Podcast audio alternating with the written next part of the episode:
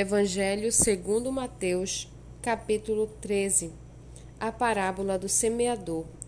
Naquele mesmo dia, Jesus saiu de casa e se assentou à beira-mar, e grandes multidões se reuniram em volta dele, de modo que entrou num barco e se assentou. E toda a multidão estava em pé na praia, e de muitas coisas lhes falou por parábolas, dizendo: Eis que o semeador saiu a semear, e ao semear uma parte caiu à beira do caminho, e vindo as aves a comeram. Outra parte caiu em solo rochoso, onde a terra era pouca, e logo nasceu, visto não ser profunda a terra. Saindo, porém, o sol a queimou, e porque não tinha raiz, secou-se. Outra parte caiu entre os espinhos, e os espinhos cresceram e a sufocaram. Outra, enfim, caiu em terra boa, e deu fruto, a cem, a sessenta e a trinta por um. Quem tem ouvidos para ouvir, ouça. Então os discípulos se aproximaram de Jesus e lhe perguntaram: Por que o Senhor fala com eles por meio de parábolas? Ao que Jesus respondeu: Porque a vocês é dado conhecer os mistérios do reino dos céus, mas àqueles isso não é concedido. Pois ao que tem, mais será dado, e terá em abundância, mas ao que não tem, até o que tem lhe será tirado. Por isso falo com eles por meio de parábolas, porque vendo não veem, e ouvindo não ouvem, nem entendem. Assim, neles se cumpre a profecia de Isaías. Ouvindo, vocês ouvirão e de modo nenhum entenderão. Vendo, vocês verão e de modo nenhum perceberão, porque o coração deste povo está endurecido. Ouviram com os ouvidos tapados e fecharam os olhos, para não acontecer que vejam com os olhos, Ouçam com os ouvidos, entendam com o coração e se convertam, e sejam por mim curados. Bem-aventurados, porém, são os olhos de vocês, porque veem, e bem-aventurados são os ouvidos de vocês, porque ouvem. Pois em verdade lhes digo que muitos profetas e justos desejaram ver o que vocês estão vendo, mas não viram, e quiseram ouvir o que vocês estão ouvindo, mas não ouviram.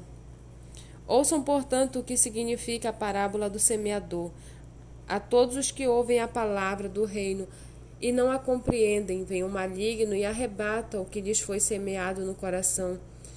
Este é o que foi semeado à beira do caminho. O que foi semeado em solo rochoso, esse é o que ouve a palavra e logo a recebe com alegria. Mas ele não tem raiz em si mesmo, sendo de pouca duração. Quando chega a angústia ou a perseguição por causa da palavra, logo se escandaliza. O que foi semeado entre os espinhos é o que ouve a palavra. Porém, as preocupações deste mundo e, e a fascinação das riquezas sufocam a palavra e ela fica infrutífera.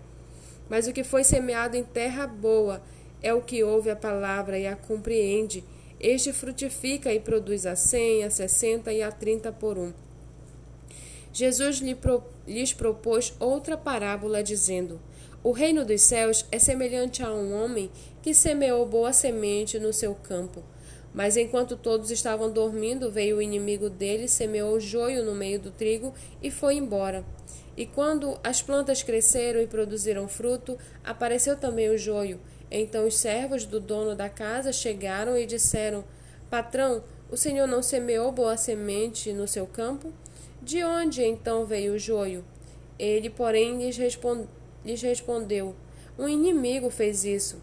Mas os servos lhe perguntaram: O senhor quer que a gente vá e arranque o joio? O dono da casa respondeu: Não, porque, se... porque ao separar o joio, vocês poderão arrancar também com ele o trigo. Deixe que cresçam juntos até a colheita. E no tempo da colheita direi aos ceifeiros: Ajuntem primeiro o joio e amarrem-no em feixes para ser queimado, mas recolham o trigo no meu celeiro. Jesus lhes propôs outra parábola, dizendo: O reino dos céus é semelhante a um grão de mostarda que um homem pegou e plantou no seu campo. Esse grão é, na verdade, a menor de todas as sementes, mas quando cresce é maior do que as, é a maior do que as hortaliças e chega a ser uma árvore de modo que as aves do céu vêm se aninhar nos seus ramos. Jesus lhes contou ainda outra parábola. O reino dos céus é semelhante ao fermento que uma mulher pegou e misturou em três medidas de farinha até ficar tudo levedado.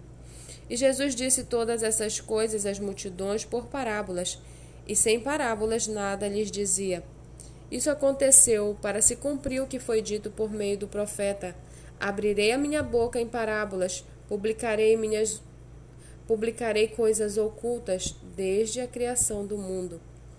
Então, despedindo as multidões, Jesus foi para casa e, aproximando-se dele, os seus discípulos disseram: Explique-nos a parábola do joio do campo. E Jesus respondeu: O que semeia boa semente é o filho do homem. O campo é o mundo. A boa semente são os filhos do reino. O joio são os filhos do maligno. O inimigo que o semeou é o diabo. A colheita é o fim dos tempos. E os ceifeiros são os anjos. Pois assim como o joio é colhido e jogado no fogo, assim será no fim dos tempos. O filho do homem mandará os seus anjos, que ajuntarão do seu que ajuntarão do seu reino todos os que servem de pedra de tropeço e os que praticam o mal, e os lançarão na fornalha acesa. Ali haverá choro e ranger de dentes. Então os justos resplandecerão como o sol no reino de seu Pai. Quem tem ouvidos para ouvir, ouça.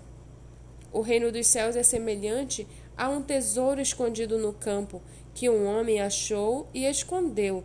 Então, transbordante de alegria, vai, vende tudo o que tem e compra aquele campo. O reino dos céus é também semelhante a um homem que negocia e procura boas pérolas. Quando encontrou uma pérola de grande valor, ele foi, vendeu tudo o que tinha, comprou a pérola. O reino dos céus é ainda semelhante a uma rede que foi lançada ao mar e apanhou peixes de toda a espécie. E quando já estava cheia, os pescadores a arrastaram para a praia e, assentados, escolheram os bons para os cestos e jogaram fora os ruins. Assim será no fim dos tempos. Os anjos sairão, separarão os maus dentre os justos e os lançarão na fornalha acesa ali haverá choro e ranger de dentes. Então Jesus perguntou: Vocês entenderam todas estas coisas? Eles responderam: Sim.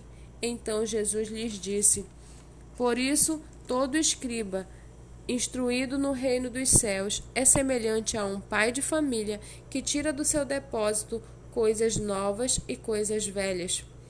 Quando Jesus acabou de contar estas parábolas, retirou-se dali e chegando à sua terra, ensinava-os na sinagoga, de modo que se maravilhavam e diziam: De onde vem esta sabedoria e estes poderes miraculosos?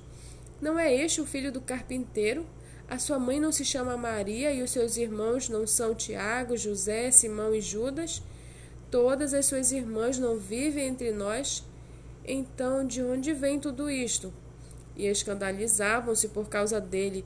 Jesus, porém, lhes disse: Nenhum profeta é desprezado a não ser na sua terra e na sua casa.